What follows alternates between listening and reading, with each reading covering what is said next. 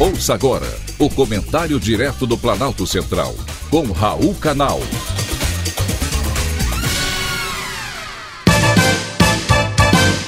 Queridos ouvintes e atentos escutantes, assunto de hoje: carta à democracia.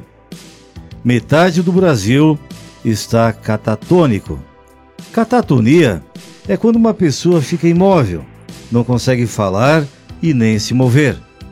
Diante do resultado das pesquisas para a presidência da República, só pode ser isso que está acontecendo. Metade do Brasil está catatônico. Não consegue enxergar o complô existente entre o Judiciário, o Legislativo e a mídia para eleger um ladrão que foi descondenado. Esse sim, um verdadeiro atentado à democracia. Não são as falas do presidente Jair Bolsonaro que desconfia, e com toda razão, das urnas eletrônicas que são contra o Estado Democrático de Direito. Uma carta publicada no site da Faculdade de Direito da Universidade de São Paulo diz que recentes ataques infundados e desacompanhados de provas questionam a lisura do processo eleitoral e o Estado democrático de direito, tão duramente conquistado pela sociedade brasileira. Fecha aspas. Ora, queridos ouvintes e atentos escutantes, existe por acaso lisura em um processo eleitoral onde um dos candidatos é um ladrão condenado em três diferentes instâncias do nosso Poder Judiciário? Onde está a lisura dessas eleições?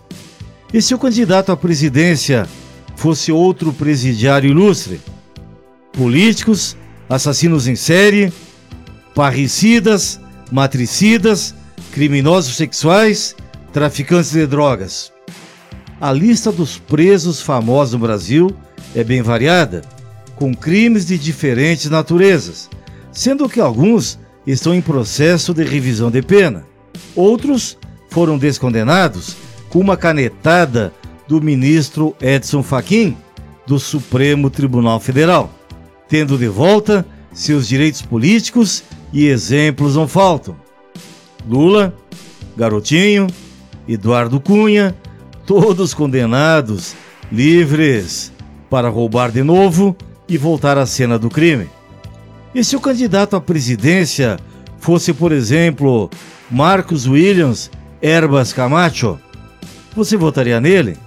Mais conhecido como Marcola, ele é líder do PCC, narcotraficante e condenado a 12 anos de prisão.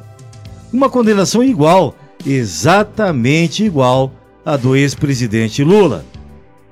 A adesão à Carta em Defesa da Democracia recebeu assinatura de artistas, empresários, banqueiros, o que não me espanta, o que me deixa surpreso e essa carta ter recebido apoio de 12 ex-ministros do Supremo Tribunal Federal. Esses mesmos que deveriam ser os guardiões da nossa Constituição. Foi um privilégio ter conversado com você.